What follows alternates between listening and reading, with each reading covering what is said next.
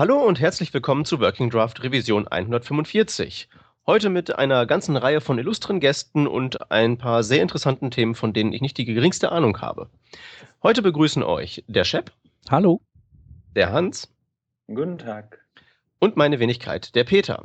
An Bord haben wir ähm, zwei Gäste. Einen hatten wir schon mal bei uns, nämlich den Bastian. Hallo. Und neu dabei zum ersten Mal, der Alex. Hi. Könnt ihr beiden ähm, für jene, die aus irgendwelchen Versäumnisgründen euch noch nicht kennen, kurz eben in so zwei, drei Sätzen sagen, ähm, wer ihr seid und was ihr so treibt und was euch so grob in diesen Podcast getrieben hat? Bastian, möchtest du? Mhm. Ähm, also ich bin Bastian Allgeier, ich bin selbstständiger ähm, Designer und Entwickler aus Mannheim.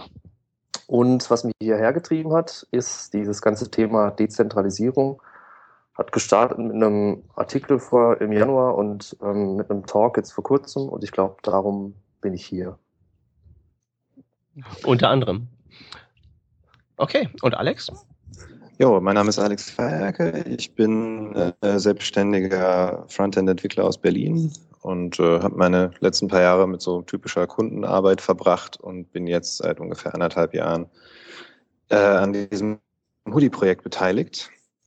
Äh, über das wir heute auch wahrscheinlich reden werden. Und der Anlass für den Podcast ist jetzt, dass ich vor ein paar Tagen, also letzte Woche irgendwann, äh, einen Blogartikel über diese, diesen Offline-First-Gedanken geschrieben habe, der ziemlich durch die Decke gegangen ist. Und äh, das ist der wenn ich mich recht erinnere. Gut. Ähm, ja, genau. Danke. Dann wollen wir das gleich mal aufdröseln. Vorher haben wir noch kurz einen Newsbeitrag für euch, denn es gibt äh, schon eine Neuerung, die vielleicht nicht jeder mitbekommen hat. Denn den Internet Explorer 11 gibt es jetzt auch für Windows 7. Vorher gab es den ja bloß für Windows 8. Im Zuge von Windows 8.1 ist das ganze Ding jetzt erst erschienen. Und jetzt kann man es auch auf den niederen Windows 7 Kisten installieren. Das war's dann auch schon mit den News. Dann steigen wir demnächst in die Themen ein. Okay, wir haben jetzt hier in unserem Trello-Board bei den Diskussionsthemen als allerersten Eintrag etwas stehen, das heißt Grand Decentral Station. Nun muss ich zu meiner Verteidigung sagen, dass ich die letzten Wochen sehr viel auf Tour war und kein Internet hatte und ich von Grand Decentral Station ausschließlich weiß, worauf der Name anspielt. Äh, jetzt müsst ihr mir helfen. Worum, worum geht's da, werte Gäste? ähm, soll ich da mal drauf antworten? Also, das war eine relativ spontane Aktion von mir, ähm, die ich gestartet habe zu dem Talk bei der Border Non in Nürnberg vor anderthalb, zwei Wochen, sowas um den Dreh rum. Ähm, ja, dreht sich um das ganze Thema ähm, Dezentralisierung, die Idee, ähm, ja, wie man, wie man selbst gehostete Applikationen, selbst gehostete Dienste ähm, neu aufziehen kann. Und ähm, ist im Endeffekt bis jetzt nur ein Konzept, eine Konzeptseite zu einer Idee, wie das Ganze ähm, für Otto Normalbürger interessant werden könnte. Ja, dich beschäftigt das ja schon, schon ein bisschen länger und also du, du hast ja, bist ja quasi so eine Art Visionär, weil du hast ja einen Artikel geschrieben äh, im Januar und da schon viele Dinge vorweggenommen, die, die sich später im Jahr dann, ähm, ja, oder wo, wo, wo dann einfach so die, die Aufmerksamkeit der Masse drauf gelenkt wurde. Ähm, auch, auch zur Beyond Tellerrand, zur diesjährigen, gab es einen schönen Vortrag vom Jeremy Keith, der auch in die Richtung ging. Ähm, äh, und dann natürlich die Enthüllung von Edward Snowden und äh, damit war dann sozusagen der, ähm, der Case da für, für, deine, für deine Vision. Also spätestens, ja, genau. genau ähm, ja, und es gibt ja auch noch andere wie Aral Balkan, die auch so ein bisschen in die Richtung mittlerweile gehen. Ne? Also es ist so, man kann sagen, du bist so ein First Mover von, von einer Bewegung. Von einer kleinen, aber ähm, zumindest zeitlich bist du der First Mover. Ja, wobei das tatsächlich einfach nur ein kompletter Zufall war. Also bei mir hat sich das eher, dieser Artikel im Januar ist eher dadurch entstanden, ähm, dass ich ja relativ lang ähm, einen Dienst betrieben habe, der nennt sich ZooTool. Ähm, ist ein zentraler Dienst, äh, Bookmark-Dienst. Und ähm, bei mir kam irgendwann diese Erkenntnis, was ich da eigentlich ähm, mache und wie, wie heftig das eigentlich ist, diese Verantwortung zu tragen für die ganzen User, die das nutzen und die Daten und ähm, wie sehr das doch eigentlich auch auf andere Dienste übertragbar ist und man nie sicher sein kann, was da mit denen eigentlich passiert, wie sicher das alles im Hintergrund abläuft, wie professionell die Leute das machen. Mit den ganzen Shutdowns, die man in den letzten Jahren und Monaten auch wieder ähm, verfolgt hat, kam irgendwann so die Idee, was das eigentlich für, einen fataler, ähm, äh, für eine fatale Entscheidung war, einen zentralen Dienst aufzumachen vor fünf Jahren. Und der Artikel ist eher aus der äh, Perspektive raus äh, entstanden und dann dass es sich dann so entwickelt hat über die nächsten Monate jetzt bis, bis zu dem Punkt, an dem wir jetzt sind, ist tatsächlich eher ein Zufall. Ja. Ähm, ja, aber äh, ist natürlich richtig, also weil ähm, du weißt ja nie oder wir wissen ja alle nicht, wie, was mit unseren Daten die nächsten Jahrzehnte so passieren wird. Und ähm, viele, äh, der, der Jeremy Keith hatte ja auch so ich glaube, einen Tumblr-Blog äh, verlinkt gehabt, äh, in dem es, in dem reihenweise so, ähm, ja, was sind das so, Aufkauf-News äh, von Startups ähm, gelistet sind, die, ja. die halt alle sagen, wir sind ja so excited und äh, so happy, dass wir jetzt von irgendwem aufgekauft wurden. Äh, leider müssen wir aber halt dann alles dicht machen, so deine Daten, die sind weg. Oder du hast noch im besten Fall eine Woche, um dir die als Textfiles runterzuladen. Ähm, dann bist du aber gut, gut weggekommen. Und ähm, ja, wir speichern aber alles online. Ja, das ist genau der Punkt. Also ähm, diese, wir sind da eigentlich in der ziemlichen Zwickmühle, äh, Zwickmühle, muss man ehrlich sagen, weil das Problem ja tatsächlich ist, dass wir davon auch abhängig sind. Wir sind mit unseren Geräten einfach gewohnt, dass sich das Ganze synchronisiert. Wir sind gewohnt, dass wir das alles online haben wollen und nutzen wollen. Und da hat sich ja auch in den letzten Jahren unglaublich viel getan. Aber im Endeffekt ist es halt auch wirklich so, dass sich in den letzten Jahren auch ähm, so ein ziemliches Hinter Hinterherlaufen ergeben hat hinter Erfolgsgeschichten und es massenweise Startup-Gründungen gab, ähm, bei denen, glaube ich, ganz viele Leute sich überhaupt keine Gedanken darüber gemacht haben, was das eigentlich an Verantwortung mit sich bringt und so ein Thema wie ähm, Nachhaltigkeit oder sowas, ich glaube, das ist in der Startup-Welt einfach noch völlig fremd. Und die Zwickmühle entsteht eigentlich dadurch, dass wir keine Alternativen haben. Denn die einzigen Alternativen sind eben, dass wir selbst hosten. Und jeder, der sich mal mit dem Thema Selbsthosting von äh, Alternativen zu Dropbox, was weiß ich, Gmail und Co. beschäftigt hat, der weiß, ähm, wie grauenhaft es ist. Also da sagen, sagen dann die Leute immer, ja, wir haben aber doch sowas wie OwnCloud, das ist doch überhaupt kein Problem. Aber das sind halt alles Themen oder alles äh, Dienste, Tools, die könnte man niemals ähm, jemandem anbieten, der mit dem Web nichts zu tun hat und den Hintergrund nicht hat. Und deswegen ist es eigentlich wirklich so, dass wir im Moment in so einer aussichtslosen Sackgasse hängen, in der wir uns entscheiden können zwischen Nerd-Tools oder halt den großen Diensten hinterher zu laufen und ähm, auf Verdeih und ähm, Verderb drauf, äh, oh Gott, ja, also, ähm, darauf aus sein zu müssen, was die mit uns machen und ob die das in den nächsten Monaten zumachen oder halt nicht. Ja. Also das Hauptproblem ist im Endeffekt auch, ähm, also wir, wir, haben ja, wir haben halt ein großes Usability-Problem. Das ist vielleicht auch so, vielleicht das Hauptproblem, oder? Mit den ganzen Diensten, so wie Diaspora und OwnCloud und ähm, ja, was gibt's noch? Ähm, Firefox OS, Linux, ähm, dass die halt frei sind und, und ihre Dienste verrichten, aber eben manchmal nicht besonders elegant und äh, oft auch eben nicht einsteigerfreundlich. Ja, ich glaube, dass es da das Problem einfach gibt, dass ähm, sehr viel von Nerds für Nerds, äh, Nerds gebaut wird. Das ist das eine Problem und dass es irgendwie so eine Entkoppelung von Designwelt und Entwicklerwelt immer noch gibt. Und ähm, dass es leider sehr wenig Designer gibt, die das Ganze irgendwie interessiert und die da Lust haben, mit einzusteigen, dass es dafür irgendwie keinen Trend gibt, dass es immer noch spannender ist, ähm, äh, iOS 7 Icons neu zu, zu gestalten, als sich mal irgendwo bei einem, bei so einem ähm, Projekt mit dran zu setzen und äh, da was mitzubauen. Und dass auch einfach auf, auf Entwicklerseite oft so die, ähm, ja, die Erkenntnis fehlt, wie wichtig doch das ist, äh, diesen, diesen äh, Usability und, und User Experience Teil mit abzudecken. Und deswegen finden wir da in dem Bereich einfach sehr, sehr wenig Tools, die ähm, ja wirklich nutzbar sind. Es fehlt auch komplett die Tradition in der Richtung. Also Aral Balkan hatte das sehr schön in seinem in Talk, mit dem er gerade durch die Gegend tourt, Das ist so diese Welt in, in vier Quadranten unterteilt und es mhm. gibt, es gibt Feature-led Closed und es gibt Experience-led Closed, also an Produkten, aber es gibt nur Feature-led Open. Es gibt nicht Experience-led Open. Ja weil es einfach total selten vorkommt, dass bei einem Open Source Projekt von Anfang an, und das ist ja eigentlich Sinn der Sache, wenn man sowas betreibt, dass von Anfang an Designer dabei sind, die halt Experience Design betreiben, von der Konzeption des Produktes bis, bis zum, ja, bis zum Liefern quasi. Es existiert einfach nicht. Also einfach als, als Tradition und als Prozess, der irgendwie etabliert wäre. Und da, da hakt es schon ganz am Anfang, finde ich. Auf jeden Fall, ja. Man kann eigentlich auch immer sehen, dass die, was das Thema ja schon sagt, dass es, dass es sehr viele Dinge gibt, die da aus so einer Technikidee raus entstehen, aber niemals aus der User-Sicht. Ähm, ja, das, deswegen haben wir wirklich einfach auch die, die Problematik gerade im Moment. Ja, ich glaube, der Aral Balkan, der ist ja so ein bisschen zu dem Fazit gekommen, dass, dass es vielleicht auch einfach daran liegt, dass jeder mitrühren will in dieser Open Source mhm. Community.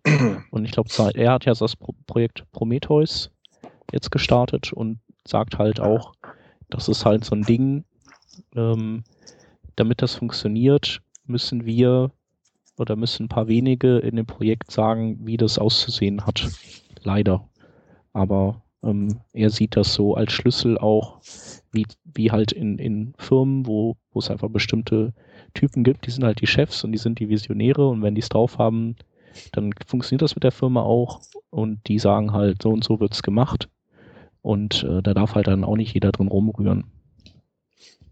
Ja, es macht doch, macht eigentlich auch Sinn, finde ich. Weil also Design bei Committee ist halt oft ein Problem, weil was dann am Ende rauskommt, ist ein halbgarer Kompromiss. Mhm. Und wenn es halt um, wenn halt um Technik geht und um Optionen, wo man ein paar Sachen an und wieder ausschalten kann oder irgendwie selber in einer Config-File rumschrauben kann und dann sich das irgendwie so zusammenbastelt, dass es dann letztlich den Fokus kriegt, den man ursprünglich wollte, dann ist das auf so einer technischen Ebene völlig okay, aber das geht bei, bei User Experience und bei Design halt einfach gar nicht. Und ich glaube, so sein, sein Hintergedanke mag vielleicht sein, so ein bisschen der Open, Store, der Open Source Steve Jobs zu werden, der halt mit einer, mit einer richtig konkreten Idee und mit sehr viel Fokus halt versucht, ein Open Source Projekt irgendwie durchzuboxen. Und ich finde den Ansatz eigentlich ganz hervorragend, weil so richtig versucht hat das noch niemand, glaube ich. Ja. Ubuntu? Mhm. Mit Mark Shuttleworth als dem Self-Appointed Benevolent Dictator for Life ist, glaube ich, seine offizielle Firmenbezeichnung. Ja, ich glaube, Ubuntu hat irgendwie so, also ich bin jetzt wirklich kein, kein äh, Unix-Mensch, aber ich gehe einfach mal von dem, was ich so weiß, davon aus. Das, was da passiert ist, ist, man hat eine Technologie und versucht darauf dann aufzubauen, drauf zu flanschen, irgendwie eine Experience, die in Ordnung geht und die irgendwie das approximiert, was andere Betriebssysteme so haben. Und was ja auch wahrscheinlich zwangsläufig der Fall ist, weil so ist es nun mal entstanden. Es war halt am Anfang hardcore und schwierig und kompliziert und ging dauernd kaputt und jetzt nähert man sich halt irgendwie einem Zustand an, der einem normalen Menschen irgendwie zugemutet werden kann.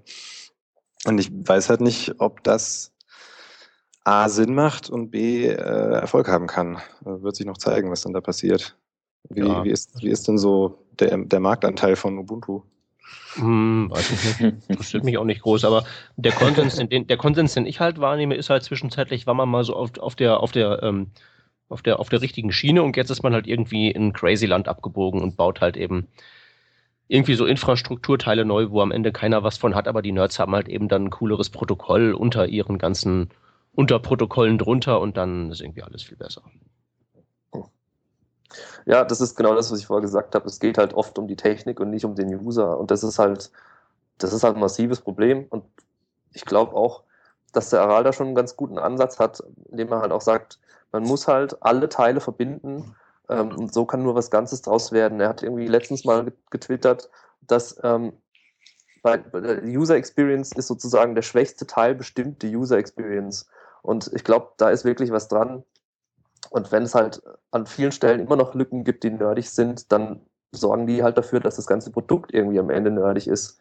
Und ähm, ja, da, da, da gilt es, glaube ich, einfach auch mal äh, eine Erfolgsgeschichte zu, zu generieren, um da, um da rauszukommen und zu zeigen, dass es auch anders geht. Ich glaube, dass es ganz schön schwierig ist. Ich traue dem Aral zu, dass er es vielleicht hinbekommt und ich, ich habe da auch große Hoffnung drin, dass er das hinbekommt. Weil ich glaube, ja, wir sind da alternativlos, wenn es keine Erfolgsgeschichten in diesem Bereich geben kann. Andersrum glaube ich aber, wenn es die mal gibt, dann kann das der, der, der Startschuss sein, um, um viele solche Projekte anzustoßen und die Leute wachzurütteln und zu sagen, hey, da gibt es wirklich eine Chance, was zu tun. Es hängt relativ viel von ab, finde ich. Also ähm, irgendwer bei der Full Frontal hat diese ähm, äh, Beobachtung gemacht, dass das Netz immer hin und her ten, äh, oszilliert zwischen ähm, Zentralisierung und Dezentralisierung. Und äh, ich glaube, es hängt gerade relativ viel davon ab, ob solche Dinge jetzt funktionieren können, um es wieder in Richtung Dezentralisierung zurückzuschwenken. Ja. Von, von alleine wird das nicht passieren. Da muss schon irgendwo ein Impuls herkommen. Und ich glaube, wenn der Impuls von, von so Experience-Driven Open-Source-Projekten kommen kann, also das wäre relativ plausibel für mich. Ich wüsste jetzt ehrlich gesagt nicht, wo er sonst herkommen sollte. Weil man, man kann jetzt anfangen, irgendwie fantastische Dezentralisierungstechnik zu bauen. Aber so, wenn man mal ehrlich ist, das interessiert eigentlich niemanden. Also den, den Normalnutzer interessiert Security relativ wenig und Datenintegrität und ob das irgendwie dezentralisiert laufen kann. Die wollen halt einfach eine gute Erfahrung damit haben. Mhm. Und das, was man so an ideologischen, netzpolitischen Dingen da mitliefern möchte, muss man dann halt einfach in etwas verpackt mitliefern, was einfach geiler ist als Facebook oder Google Docs oder so. Mhm. Und ich denke, das ist, das ist zwar eine riesige Aufgabe und massiv schwierig, aber auch wahrscheinlich die einzige Chance. Ja, sehe ich auch so. Ich glaube auch tatsächlich, dass das, das, was du gesagt hast, dieser Sicherheitsaspekt, das ist eher so nice to have oder für viele so nach dem Motto, ja, ich würde jetzt nie die teureren Bio-Eier kaufen, aber es fühlt sich dann doch gut an, wenn irgendwie so ein Bio-Label am Ende drauf ist. Also ich glaube tatsächlich, dass man irgendwie so mit der, mit der Keule daherkommen muss und den Leuten irgendwie einfach was Geileres unterschieben muss, was dann am Ende sicherer, offener und, und zukunftsgerichteter ist. Aber die Leute müssen halt tatsächlich einen krassen Anreiz haben, da auch umzuschwenken. Es wird sowieso schon ein Riesenthema. Ich habe letztens die Diskussion mit jemandem geführt, ja, aber selbst wenn das dann so geil wäre, wie würde man denn die Leute dazu überzeugen, zum Beispiel von sowas wie Facebook wegzugehen? Und das klingt ehrlich gesagt natürlich ganz schön aussichtslos, aber gleichzeitig muss man sich auch immer wieder klar machen, dass solche Giganten auch schon früher existiert haben und die auch abgestorben sind.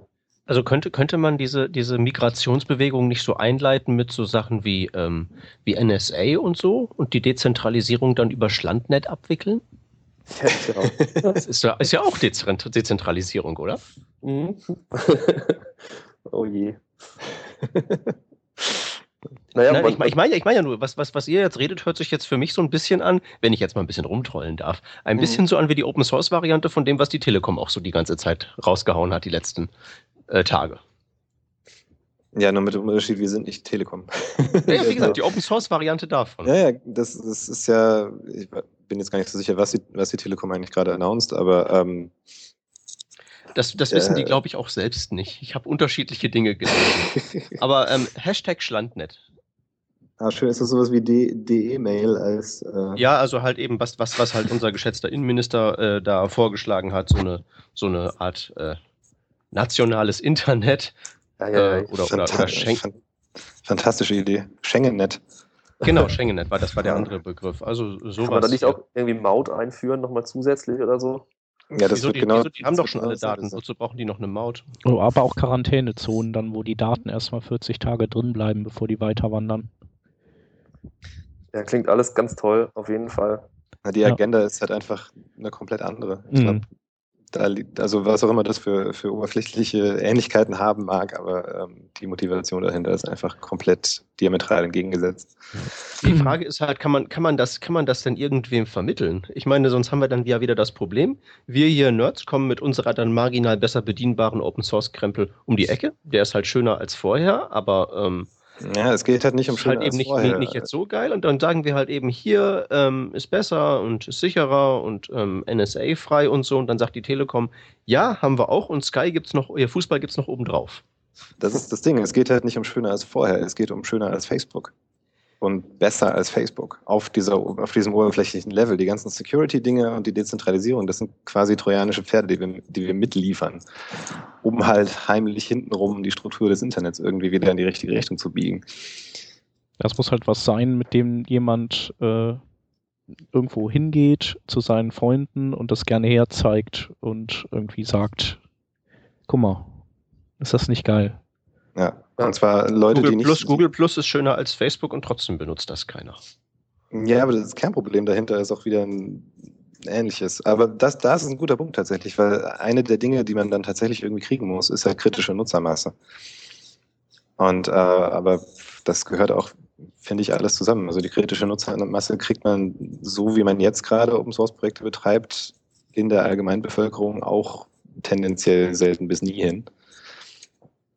Und ähm, das gehört alles mit zu dieser Herausforderung dazu, glaube ich. Also, Aber also die Herausforderung ist ja keine andere als bei jedem anderen Startup, das man jetzt gründen würde. Also Ja. bei jeder Ja, auf jeden Idee, Fall. die sich jetzt aufmacht, um Facebook abzulösen oder was weiß ich, oder irgendwas Neues einzuführen, hast du das gleiche Thema wieder. Das, das unterscheidet sich ja nicht und deswegen bin ich da eigentlich recht positiv, weil sonst könnte man das ja gleich vergessen und könnte sagen, okay, wir müssen uns jetzt halt dieser Welt so hingeben. Und das ist dann auch irgendwie keine Alternative.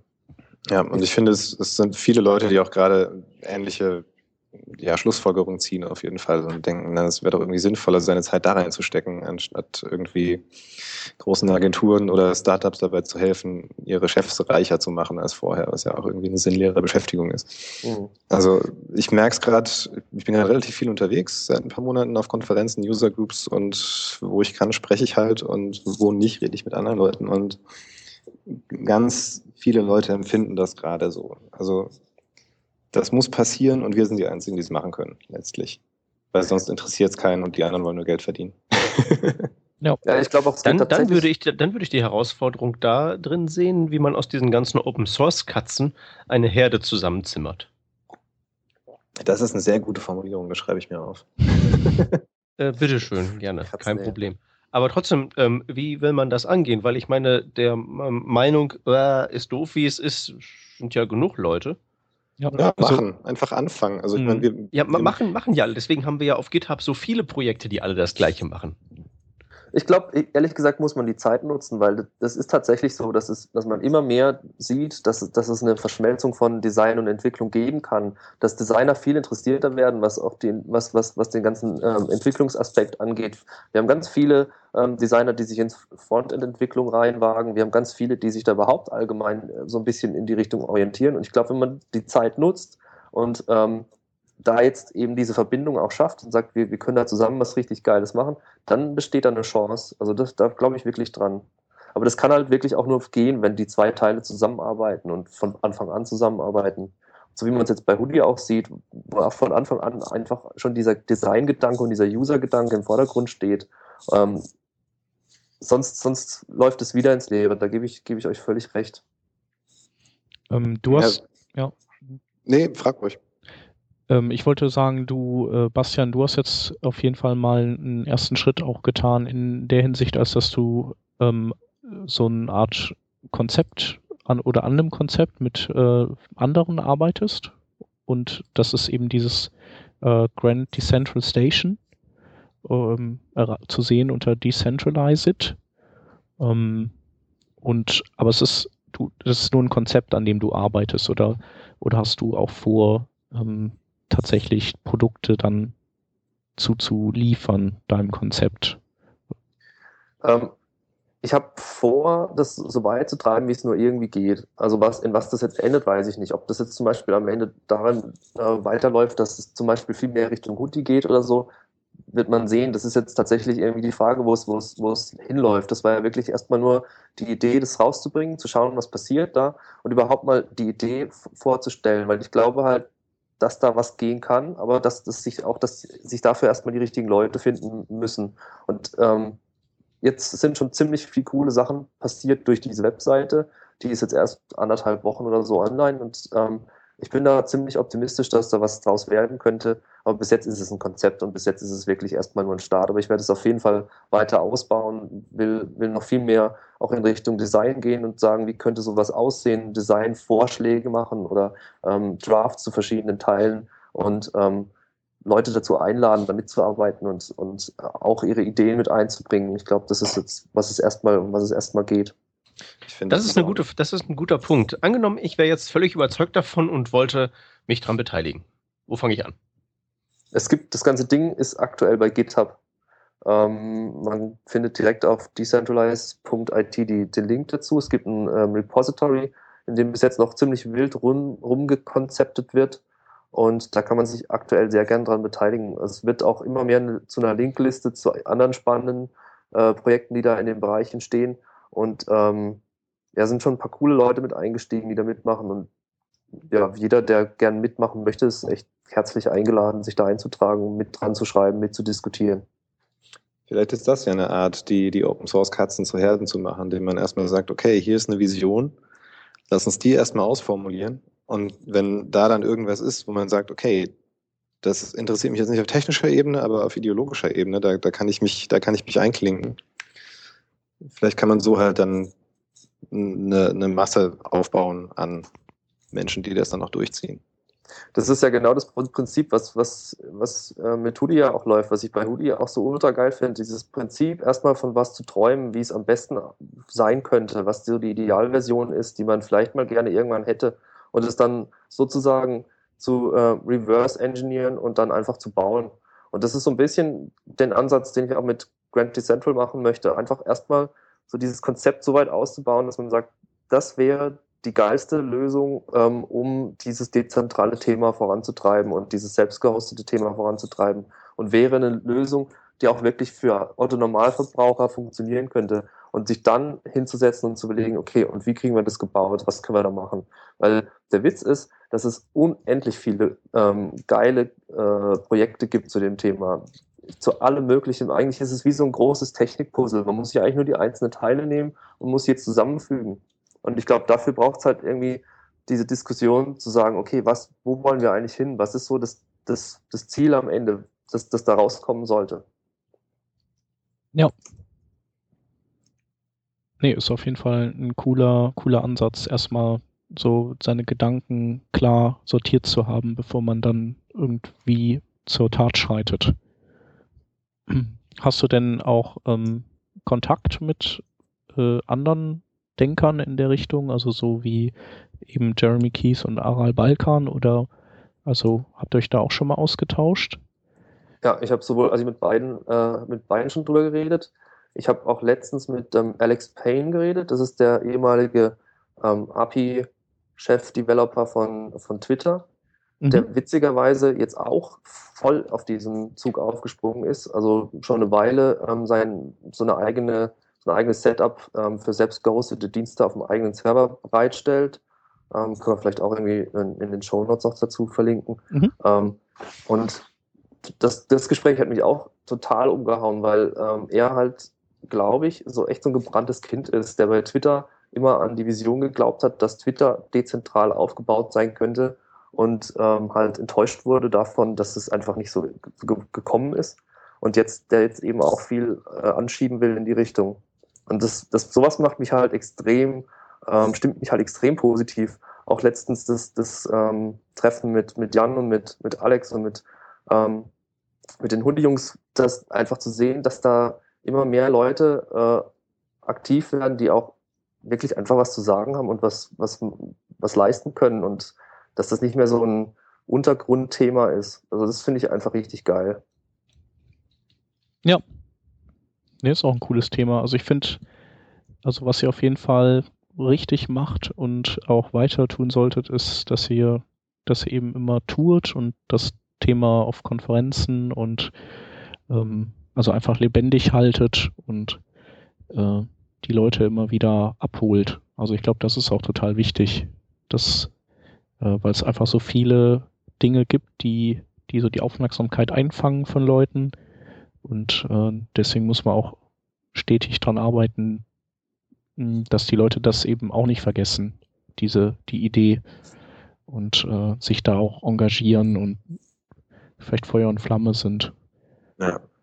Und wir haben auch festgestellt, also was wir auch immer wieder gesagt bekommen mit Hoodie, ist, ist es nicht nur das, was wir machen, sondern auch wie wir es machen.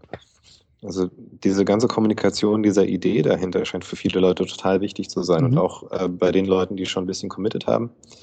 Ähm, und Pull Request schreiben ist halt nicht nur wichtig, hey, das ist irgendwie technisch cool, sondern ja, verdammt, ich finde das auch nicht gut, wie das alles läuft. Ich möchte da irgendwas tun und die, ja, die, die ethischen Gedanken dahinter sind irgendwie dieselben, die ideologischen Gedanken dahinter sind irgendwie dieselben. Und da, da kann ich mich mit identifizieren. Und das hilft auch total, um Leute zu motivieren, habe ich das Gefühl, wenn man das so ein bisschen von diesem rein technischen Mhm. Man rennt so offene ab, Türen ab, ein, die, äh, wo die Leute selber noch nicht wussten, dass sie offen sind, wahrscheinlich. Ja, ja. Also das hatten wir tatsächlich wirklich schon, dass Leute dann ankommen und sagen, nach so einem Tag so, ja, genau, jetzt jetzt kann ich es formulieren, genau das hat mich auch immer gestört. Oder das, das ist die Idee, die das Problem löst, das ich immer hatte, so in der Richtung. Mhm. Ähm, genau, könnten wir an der Stelle vielleicht mal kurz erklären, was Hoodie eigentlich ist? Genau, das wollte ich auch Weil ich persönlich hatte das überhaupt nicht geschnallt, bis ich es zum ersten Mal benutzt habe. genau, was Hoodie ist, ist und, und wie, wie euer, wie das, wie ihr das eben, oder wie euer Vorgehen war, mit dem, dass ihr erst sagt, wie, wie ihr euch das vorstellt und erst dann entwickelt. Also eins vorweg, es ist schön, dass es sich dir erschlossen hat aus dem Benutzten heraus, ähm, weil das auch ein bisschen zum Konzept gehört. Aber mal zurück zum Anfang. Also was ist Hoodie? Hoodie ist äh, eine Architektur, eine Library, die es einem erlauben soll, einfach wahnsinnig schnell mit sehr geringen Hürden komplette äh, ja, data-driven, also ich habe das alles immer nur in Englisch gesagt, ich muss das jetzt irgendwie so on the fly im Kopf übersetzen. Nee, nee, brauchst du ähm, nicht. so vor, allem nicht on the fly, vor allem nicht on the fly übersetzen. Das ja, das geht überhaupt nicht. Nee. Auf jeden Fall ist einem erlaubt, sehr schnell und mit minimalen Hürden komplette data-driven Web Applications zu bauen, die Nutzer haben, die Daten speichern können und all das. Und dass man das halt tun kann, ohne sich über ein Backend Gedanken machen zu müssen, wenn man das nicht will. Das heißt, man startet und man kann die komplette Applikation kleinseitig schreiben. Alles über die äh, JavaScript-Bibliothek von Hoodie. Die wird benutzt, um äh, Accounts anzulegen, um Sachen zu speichern, um E-Mails zu schicken, de facto alles. Ähm, ist halt super cool, weil es ist, geht extrem schnell, einen kompletten Stack sich aufzusetzen. Man kann ganz viele von den Grundfunktionen, die man in so einer Web-App eigentlich haben möchte, äh, einfach direkt machen, ohne irgendwas tun zu müssen. Ähm, das Ganze basiert auf äh, CouchDB, was eine dokumentenbasierte Datenbank ist. Das heißt, man kann da einfach äh, JSON reinschmeißen und äh, Objekte anlegen und muss sich nicht vorher irgendwie um Schema Gedanken machen und solche Sachen. Und äh, es ist einfach unglaublich bequem und rattenschnell. Also jedes Mal, wenn ich damit was baue, bin ich erstaunt, wie schnell das geht. Und ähm, ja, also wir wollen halt so, so, so eine sinnvolle, so ein sinnvolles kleines Paket liefern, was halt so eine gute Baseline bietet, um die meisten Probleme, die Leute haben, zu lösen plus eine echt mächtige Plugin-Architektur, die einem erlaubt, tendenziell so ziemlich alles zu machen, was man so vorhaben könnte. Also wenn ich nochmal kurz erklären, erzählen darf, wie das bei mir war, als ich das eben benutzt habe, um was zu bauen. Mhm. Mein, mein Use Case war eigentlich der, ich wollte halt was haben, wo ich, wenn ich unterwegs bin und so durch die Gegend toure, mir aufschreiben kann, äh, wo ich wofür wie viel Geld ausgegeben habe. Mhm. Da gibt es sicherlich auch irgendwie eine, eine, eine, App für Android dafür oder was nicht alles. Aber ich dachte, ich baue mir das mal eben selber. Hast habe ich dann eine Ausrede, um Hoodie auszuprobieren. Und der Prozess, um dann wirklich dieses Ding zu bauen, sah dann wie folgt aus. Ich habe das ähm, installiert. Das ist einfach ein NPM-Package, also eine Zeile ins Terminal eintippen, Enter drücken, Kaffee holen und dann ist es installiert. Und dann gibt es da einen Befehl, der einem so eine Beispiel-App baut, so eine To-Do-Listen-Applikation, einfach so als Vorlage mit Bootstrap drin und ähm, Nutzerregistrierung eingerichtet, pipapo, geht alles schon. Und um dann tatsächlich ähm, meine Idee umzusetzen, die ich dann da haben wollte, das heißt einfach äh, noch ein extra Feld haben für Geld und ähm, eben noch ein extra Feld haben, wo dann HTML5 Geolocation einfach meine Position reinschreibt, das waren dann irgendwie drei Zeilen JavaScript und ich musste eben das extra Input-Tag ins, ins HTML einbauen und dann war ich im Prinzip fertig. Ja, fantastisch. Ohne dass ich, da, ohne, dass, ohne dass ich die Dokumentation gelesen hätte, binnen 15 Minuten. Ja, du hättest wenn ich, meinen Kaffee, wenn ich meinen Kaffee nicht von Hand malen würde, wäre es wahrscheinlich schneller gegangen. Du hättest es dann auch noch zu Nojitsu, Nojitsu deployen können. Du könntest es vom Telefon aus und von deinem Desktop gleichzeitig nutzen, weil äh, so Synchronisation über Instanzen funktioniert. Äh, es funktioniert offline, ohne dass es kaputt geht. Das kriegst du einfach alles umsonst dazu. Das heißt, es synchronisiert, wenn deine Verbindung wieder steht. Diese ganzen Dinge, du könntest sogar einfach, wenn du es dann noch polierst, andere Leute äh, sign-upen lassen. Und ja, das ist einfach alles mit drin. Und ja, da wollen wir halt hin. Das ist ungefähr das, ähm, ich, das ist ungefähr das, was ich immer, wenn ich über meine HTML5 Offline-Features geredet habe, wo ich immer den Padawan gesagt habe, ja, äh, hier könnt ihr alles hinhacken, aber eigentlich muss das von selbst gehen. Ja, genau. So wie hier. Ja. Das ist ja richtig. Die Frage ist, äh, wie performt das denn eigentlich so? Also, wenn man so eine App baut, die schon ganz, ganz viel ja, mitliefert, auch Client-Side-Code mitliefert oder so, nehme ich jetzt mal stark an. Ich habe es noch nicht ausprobiert. Äh, könnte ich mir vorstellen, dass man, dass man halt an sehr, sehr vielen Stellen immer wieder nachoptimieren muss und so weiter Da ist und so Bootstrap fort. drin. Ja. Das ist alles wieder egal. Ja, Ähm, naja, also es, natürlich ist es äh, auf irgendeine Art auch ähm, ein Kompromiss natürlich. Wir bieten halt sehr viel und dafür muss man auch so ein paar Sachen einfach in Kauf nehmen. Mhm. Ähm, wir sind ja noch massiv weit vor irgendeiner Optimierungsphase. Also wir nennen es immer noch ein Developer Preview, also Prä-Beta auf jeden Fall.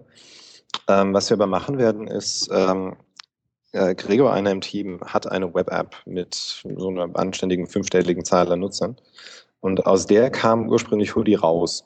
Also das war quasi unser Basecamp für, für unser Rails, wenn man so will. Und ähm, er ist gerade dabei, das wieder zurückzuporten auf den aktuellen Stand von Hoodie. Ja. Und äh, dann schauen wir einfach mal, wie es denn wirklich äh, in echt performt mit, was weiß ich, 20.000 Nutzern und äh, gucken wir mal, wie das, wie das funktioniert. Und vor allen Dingen das Tolle ist, wir haben dann wirklich ein, äh, der so, so eine Instanz, an der wir direkt erfahren können, wie das so ist, mit dem Produkt zu arbeiten und wie es performt. Und wir müssen dann nicht irgendwelche komischen Testcases bauen oder äh, ja, so Testserver laufen lassen mit Dummy-Usern oder so. Wir haben halt so ein echtes Ding da stehen. Und ähm, da werden wir, glaube ich, echt richtig viel dran rausfinden. Und wir haben, wir haben halt krasse Kompetenz im Team. Also Kalen McMahon, der äh, Async geschrieben hat für Node, ist halt bei uns im Team, der sich sehr, sehr mit Performance auskennt und äh, da schon recht viel gemacht hat. Also was sowas angeht, bin ich sehr zuversichtlich. Kann natürlich jetzt noch nicht sagen, was passieren wird. Ähm, und ja, es wird sicherlich in irgendwelche Richtungen Overheads haben, aber dafür kriegt man, wie gesagt, auch Dinge. Mhm. Ja klar, das ist natürlich der große Vorteil, dass man, dass man out of the box halt, wie Peter das eben erklärt hat, super schnell irgendwie eine Application am Start hat, ähm, die das tut, was man, was man möchte. Und was halt das Tolle ist, man muss JavaScript schreiben, beziehungsweise eine API lernen, ähm, damit man äh, sich praktisch ja, komplette Web-Applications bauen kann, ohne da jetzt großartig wahrscheinlich mit Datenbankhandling irgendwie aktiv zu werden oder sonst Ja, die, irgendwas. die, die, die, die gibt es gar nicht. Du weißt gar nicht, dass eine Datenbank existiert. Du Ja, weißt doch, es nicht, aber es existiert ja eine. Genau. Ja, aber du musst, musst dich ja nicht kümmern. Du sagst halt eben hier, mach, mach Eintrag und dann kümmert er sich eben darum, dass es einerseits eben in der CouchDB auf dem Server landet, andererseits mit Local Storage im Browser und bla, mir doch egal. Speicher, egal wie, mach einfach. Und dann mach synchronisier irgendwann. Lass mich in Ruhe. Hm. Lass mich bauen. Genau, und wenn du irgendwann mal komplexeren Use Case kriegst, kannst du halt anfangen, Plugins dafür zu schreiben, die halt deinen spezifischen Use Case abdecken. Und du kannst die, die Frontend Library erweitern, du kannst das äh, Admin Panel erweitern und du kannst Node äh, Worker quasi bauen, die dann Dinge mit den Sachen in der Datenbank machen.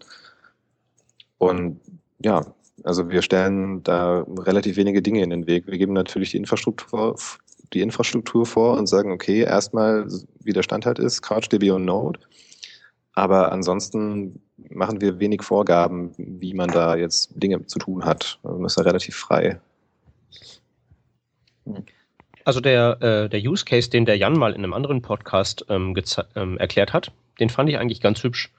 Das ist so der ähm, Samstagnachmittag, ähm, vier Stunden nichts zu tun, App bauen, in diesen vier Stunden fertig werden und dann nächstes Wochenende die nächste bauen. Ja. Also, dass Das man da gar nicht so in diese Optimierungsphase reingeht, dass man sich da jetzt überlegt, ja, wenn ich jetzt hier das da rauskomprimiere, dann, sondern Idee ähm, rausschmeißen und dann gucken, ob davon irgendwas hängen bleibt und dann nächste Woche die nächste.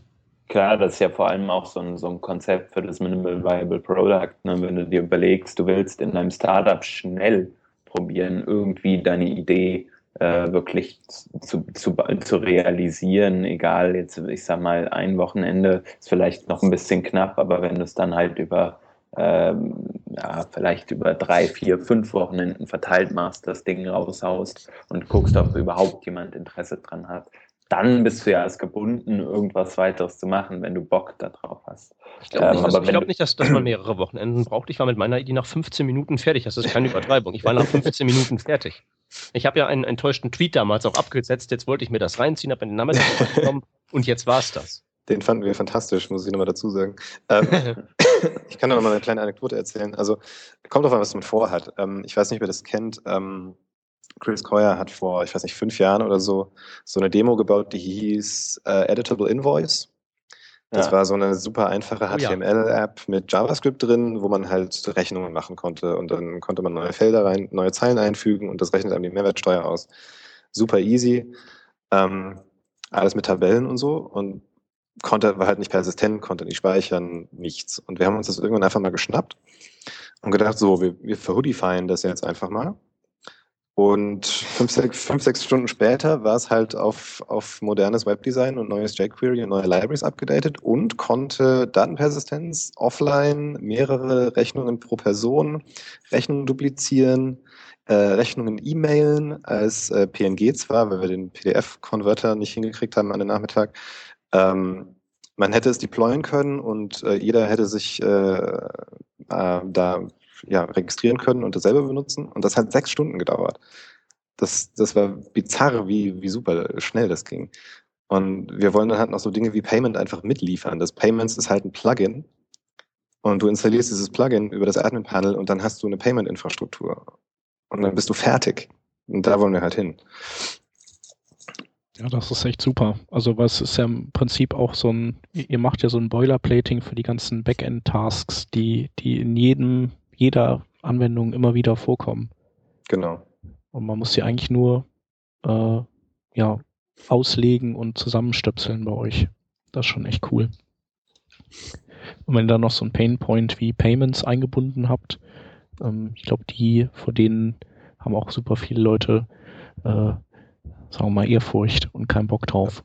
Zu Recht auch. Ich meine, ja. Wie gesagt, einer meiner Punkte ist, wenn, wenn ich Foodie vorstelle, ist, ich, ich sage immer, ich könnte das sicherlich irgendwie in PHP oder Ruby mir zurecht basteln, aber es würde lange dauern, es wäre nicht besonders gut und ich würde sicherlich einen Weg finden, wahnsinnig unterhaltsame Sicherheitsfehler einzubauen.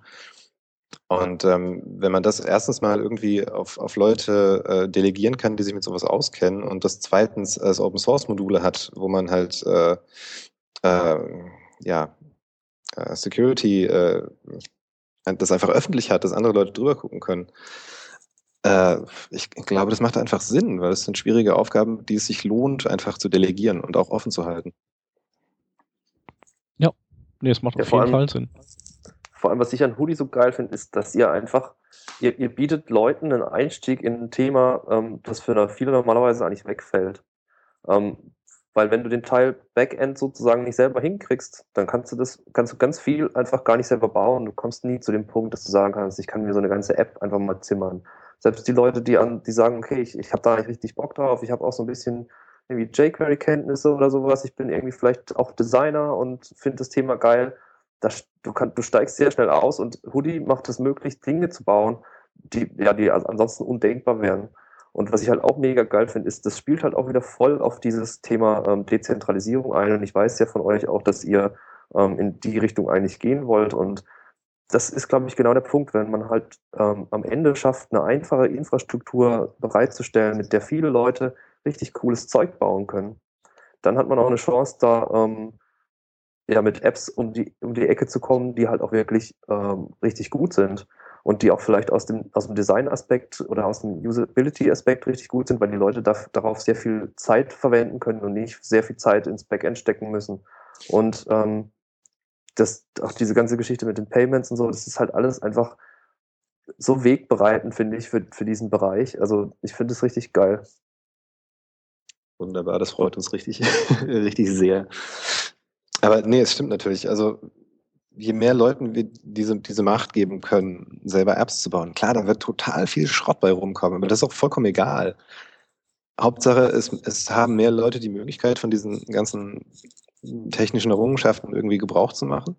Und mehr Leute machen Dinge selber oder nur für sich. Also man kann sich nicht darauf verlassen, dass irgendein Konzern oder ein Startup irgendwie ankommt und Marktforschung macht und zufällig halt das baut, was man selber braucht. Das kennt man ja auch. Passiert tendenziell nicht so oft. Also je mehr Leute ihre eigenen Tools für sich und ihren Freundeskreis und ihre Firma bauen können, desto besser. Und äh, ja, das trägt halt hoffentlich irgendwann auch zu, äh, zu, zu mehr Dezentralisierung von diesen riesigen Services bei. Wenn man dann noch einen Weg findet, dass diese anderen kleinen Dinge, die wir alle bauen, noch irgendwie miteinander reden können, dann haben wir eigentlich gewonnen. Ja. Ähm, ihr plant ja auch, dass äh, irgendwann tatsächlich Designer möglicherweise äh, Sachen bauen können mit eurer äh, mit eurem Hoodie-Projekt. Ne? Genau. Steht also zumindest also, auf eurer Seite, dass das euer Wunsch wäre. Ja, also langfristig jemand, der sich irgendwie ein paar jQuery-Plugins zusammen kopieren kann, soll halt auch in der Lage sein, ja, mhm. Daten zu speichern, User anzulegen. Warum nicht? Ja. Aber ja. momentan ist das ja bei euch noch markiert mit äh, ist geplant und ja. ähm, wobei ihr seid ja nicht so weit weg eigentlich. Also diese diese Chaining jQuery-mäßige API habt ihr ja. Ähm, also habt was wie, wie könnt ihr das noch einfacher machen? Na, also wir setzen halt im Moment noch äh, Homebrew voraus und man muss sich CouchDB installieren und man muss sich Node installieren und Node installieren ist irgendwie überraschend kompliziert. ähm, also auf jeden Fall etwas unintuitiv. Äh, und man muss halt noch ziemlich viele Dinge in der, äh, im Terminal machen. Plus das Admin-Panel ist äh, noch weit, weit von fertig gerade. Ähm, also da muss schon noch einiges gemacht werden. Wir möchten auch noch Sharing einbauen, weil Leute fragen immer wieder, hey, wir hätten gerne öffentliche Daten. Also dazu muss man wissen, ähm, bei Hoodie ist es so, jeder Nutzer hat seine eigene Datenbank und per Default sind alle Daten privat. Weil wir finden, es ist eine gute Idee, dass man Leuten von Anfang an sagt, hey, Privacy sollte der Default sein. Wenn du Sachen öffentlich machen willst, dann ist das ein extra Schritt und nicht andersrum. Mhm. Ähm, da gibt es ja diese äh, ähm, Firebase-Apps, die irgendwie in Production sind, wo sich dann letztlich niemand drum gekümmert hat, mal Sachen privat zu machen, man einfach komplett sich alle Daten daraus ziehen kann über die API. Ähm, einfach weil das der Default war, das wollen wir halt nicht. Ähm, und das Sharing ist halt noch nicht fertig. Und das ist schon noch relativ wichtig, weil das wollen relativ viele Leute haben und auch Public Data. Ja. Und halt ganz viel Politur. Wir wollen halt erstens, wir wollen es, wir wollen es richtig, richtig polished machen. Also das soll eine ganz einfach eine großartige Erfahrung sein, Hui zum ersten Mal zu benutzen. Die, die Installation soll smooth sein, die Dokus sollen richtig klar sein, die Tutorials sollen einfach Bock darauf machen, dass man weitermacht. Und das Ding an sich muss einfach perfekt funktionieren auf allen drei Plattformen. Und ähm, deployen soll man es vielleicht am Ende auch noch können. Also da ist schon noch einiges auf der Roadmap, was wir noch machen wollen. Aber ähm, ist auf jeden Fall alles machbar. Wir müssen es nur machen. Mhm. Und ihr, aber Hoodie ist äh, nicht ein Projekt, an dem ihr alle ähm, Fulltime arbeitet, sondern das ist eines von vielen Projekten, die ihr so, mit denen ihr euch beschäftigt, oder? Oder wie ist es derzeit? Wir, wir zielen irgendwie auf, weiß nicht, Anfang nächsten Jahres, dass möglichst alle sechs von uns möglichst hauptsächlich dran arbeiten. Das ist auf jeden Fall, auf jeden Fall die Idee. Ich versuche gerade so ähm, meine, meine ganzen Kundenprojekte so ein bisschen abzuwickeln allmählich, dass ich da mehr Zeit für habe. Ähm, gerade ist halt die Tatsache noch, wir hätten im Moment nicht genug Geld, um alle Fulltime zu bezahlen. Und äh, wir machen es halt gerade so, wir, wir holen uns über Sponsoren und über Stiftungsgelder halt Geld, ähm, gucken, wer kann was bauen und dann wird es halt so verteilt, dass wir irgendwie mit unserer internen Roadmap ein bisschen weiterkommen. Ähm, aber im Anbetracht dessen, wie, wie gut das so mit, mit diesem ganzen Getoure läuft und wer bei welchen Großunternehmen und Stiftungen und Foundations irgendwie sagt, das ist fantastisch, macht weiter. Also ich habe relativ wenig Sorge, dass wir, dass wir einfach irgendwann kein Geld mehr kriegen. Ich glaube, das wird eher mehr als weniger. Und dann können wir das auch äh, mehr so betreiben. Ja, das ist ja super. Ja. Das ist echt cool. Ja. Weil das muss ja nicht zwangsläufig so sein, auch bei guten Projekten, dass, äh, dass einem die Leute das ihr Geld dann dafür geben wollen. Ja, also wir haben, wir haben halt auch mehrere Möglichkeiten, das weiter zu finanzieren. Also wir wollen natürlich, dass es einfach A fertig wird und B dann auch weiter existiert. Und um das zu machen, wollen wir halt auch auf Foodie selber einfach Apps bauen. Also so wie 37 Signals so, eine, äh, so ein Ökosystem an, an Rails-Apps gebaut hat, also Campfire, Basecamp, den ganzen Kram, und da halt monatlich Gebühren bekommt von Nutzern, das wollen wir halt auch machen mit Hoodie-Apps. Und dadurch A, zeigen so erstens, das ist ein viable Business Model, so kann man Open Source betreiben. Und zweitens, ähm, wir benutzen unser eigenes Produkt für weitere coole Produkte. Ihr könnt darauf vertrauen, das ist in Production. Da wollen wir halt hin. Und dann haben wir halt so mehrere Standbeine, dass wir uns nicht so komplett auf ein Ding verlassen und äh, sind ziemlich zuversichtlich, dass das funktioniert. Hört sich gut an. Coole Sache. Ja. Ähm, habt ihr noch irgendwelche Fragen? Peter, Hans? Hm. Nee? Da- ähm, Ich müsste das mal nutzen. Ja, Rudi. mach mal. Ähm, ja. Mach mal, wie gesagt, du brauchst nur eine Viertelstunde dafür. Die, soll, die, die kriegst du freigeschaufelt. Die kriege ich auf jeden Fall freigeschafft. Ja, ähm, sollte man einfach mal, man muss es einfach machen und ähm, Leute davon überzeugen, dass es geil ist, wenn es geil ist, aber es ist ja geil, wie wir schon gehört haben. Ähm, von daher, äh, ja, äh, ich finde es eine geile Entwicklung. Ich habe Gregor ähm, mal mit einem Vortrag im, im April damit gesehen in, auf der Front, äh, Front Trends, Front End Conf, eins von beiden. auf jeden Fall er hat es mich da schon sehr begeistert, das Konzept. Und er hatte vorher, wir saßen zusammen im Taxi und er hat mir von diesem Konzept erzählt und so total enthusiastisch und so. Und ähm, das war total cool. Und auch die, also die Leute, die dahinter stehen, jetzt, wir beide kennen uns nicht, aber ähm, Jan und auch mit, ähm, mit Gregor, ich finde euch halt, ihr seid irgendwie so total enthusiastisch mit dem, was ihr tut. Und das finde ich halt super gut für ein Projekt. Ähm, und, und anscheinend reißt es euch auch echt mit und das finde ich cool. Ähm, und das macht auch ein Produkt immer noch mal besser, äh, wenn die Leute dahinter natürlich cool sind und, und Bock drauf haben. Ähm, Ja. Und man merkt ja, dass ihr Bock drauf habt, äh, wie ihr von, von redet. Und deshalb macht ihr auch geile, geile Sachen und das ist, denke ich, denke ich, echt cool. Ja. Und ich bin schwer zu begeistern und generell ziemlich äh, ein großer Skeptiker. Das, das bedeutet schon ziemlich viel, dass ich, äh, äh, ja, dass ich mich dafür so begeistern kann, finde ich. Aber ja, nee, es stimmt. Also, uns geht es halt wirklich genauso. Wir machen das jetzt schon ziemlich lange. Und wir hatten noch ein paar echte Durststrecken, wo wir es einfach nicht geschafft haben, dran zu arbeiten, weil wir halt mit anderen Dingen Geld verdienen mussten. Aber irgendwann kam es halt zusammen und dann war halt klar, okay, diese Vision existiert und die Idee dahinter ist, ist solide und äh, die Technik, das ist plausibel und es kann und wird funktionieren und jetzt ziehen wir das durch. Weil wir finden, dass es das einfach geben muss. Und selbst wenn wir damit nicht, also wenn wir damit nicht reich werden, egal, Hauptsache das Ding gibt es erstmal. Und das ist auch Open Source und es wird immer Open Source bleiben. Also wir haben auch nichts, was wir verkaufen können. Wir werden nie diese We are very excited to announce that we've been acquired by someone. Also Naja, Den, den Tweet werden wir nie schreiben können. Das Projekt wird so auf die Art nie weggehen. Ja, aber wenn ihr Produkte irgendwann drauf baut, dann vielleicht. Ja, die, die Produkte können, da kann Gott weiß was passieren. Aber Hoodie an sich ist, äh, ja, ist, ist offen, man kann es selber hosten. Es ist kein Service. Ja. Also die, die Garantie wollen wir auf jeden Fall von Anfang an mitgeben, damit Leute uns auch vertrauen und halt auch willens sind, ihre Zeit und ihre Arbeit da reinzustecken. In dem Wissen, dass das Bestand hat. Das ist auf jeden Fall immer wichtig, dass man nicht, dass man seine Zeit nicht in eine Eintagsfliege investiert oder in eine Einjahresfliege oder so. Ja, oder noch schlimmer, dass man sein Geld da rein, seine Zeit da rein investiert und andere Leute werden damit reich und dann ist es weg. Mhm.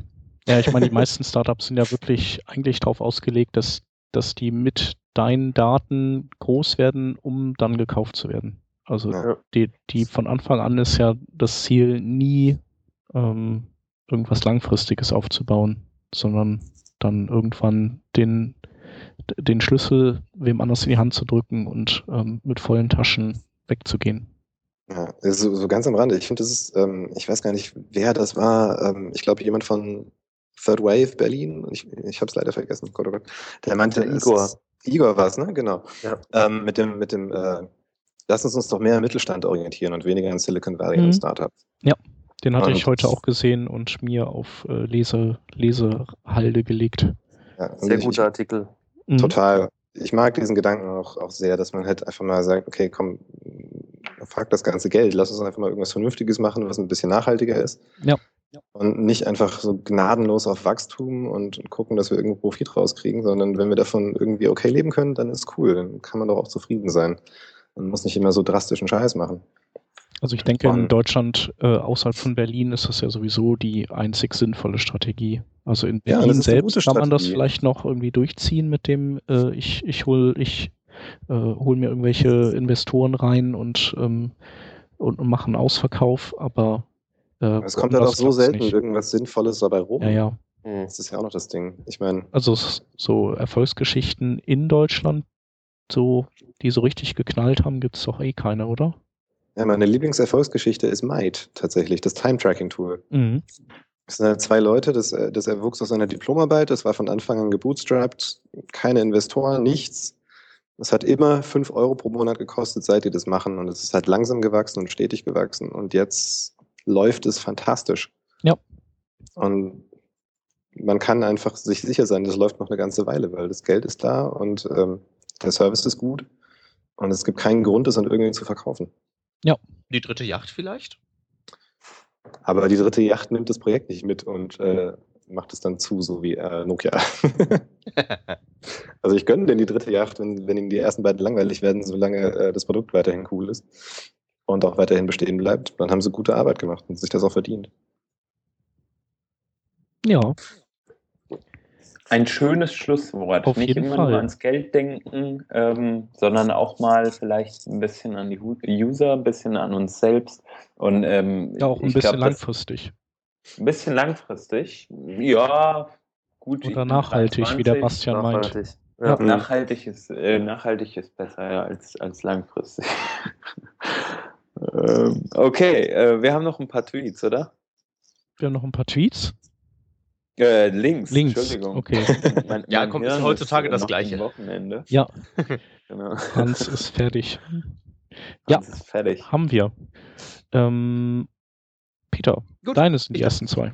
Ich darf beginnen. Ähm, der erste Artikel äh, in aller Kürze erklärt in aller Länge CSS-Shapes, geht zwar in keinem Browser, ist aber sehr schön erklärt. Der zweite Artikel ähm, erklärt, wie jetzt neuerdings die Elemente Site und Blockquotes zusammenspielen, damit man auch in seinem HTML garantiert korrekt äh, semantisch exakt zitieren kann. Ähm, der erste Link von mir ist ein Artikel von Jeremy Keith. Und zwar haben die bei denen in der Firma herausgefunden, dass äh, der IE8 in den Kompatibilitätsmodus geht, wenn man Icon-Fonts verwendet, wo die Icons in der Private Use Area liegen. Und ähm, ja, das muss man einfach im Hinterkopf behalten und äh, sollte dann entsprechende Kompatibilitätsheader setzen. Und der zweite Artikel dreht sich um den Aspekt, wie teuer in hinsichtlich ähm, Speicherverbrauch und Decoding Zeit sind äh, klein skalierte Bilder bei Responsive Web Design. Und ähm, ja, da kommen teilweise ganz schön hohe Zahlen raus und ähm, das unterstreicht nochmal die Notwendigkeit, jeweils angepasste Bildgrößen auszuliefern. Ist ganz interessant. Ja, und ähm, dann wären wir durch für diese Woche und bedanken uns bei unseren zwei total tollen Gästen. Ja, vielen Dank an euch, dass ihr uns Ja, eingeladen danke. habt. Und ähm, wir hoffen, dass wir ähm, auch viele Fans und Mitstreiter für euch gewinnen können mit dieser Folge, ähm, die sich dann einfach bei euch melden sollen und ähm, ja, dass sie vielleicht an euren Projekten ein bisschen mitwerkeln, wenn ihr wollt. Ja, Sehr natürlich. gern. Super, vielen Dank. Schönen Abend, danke an alle Ja, Hörer gleichfalls. und bis bald. Bis bald. Tschüss. Tschüss. Tschüss.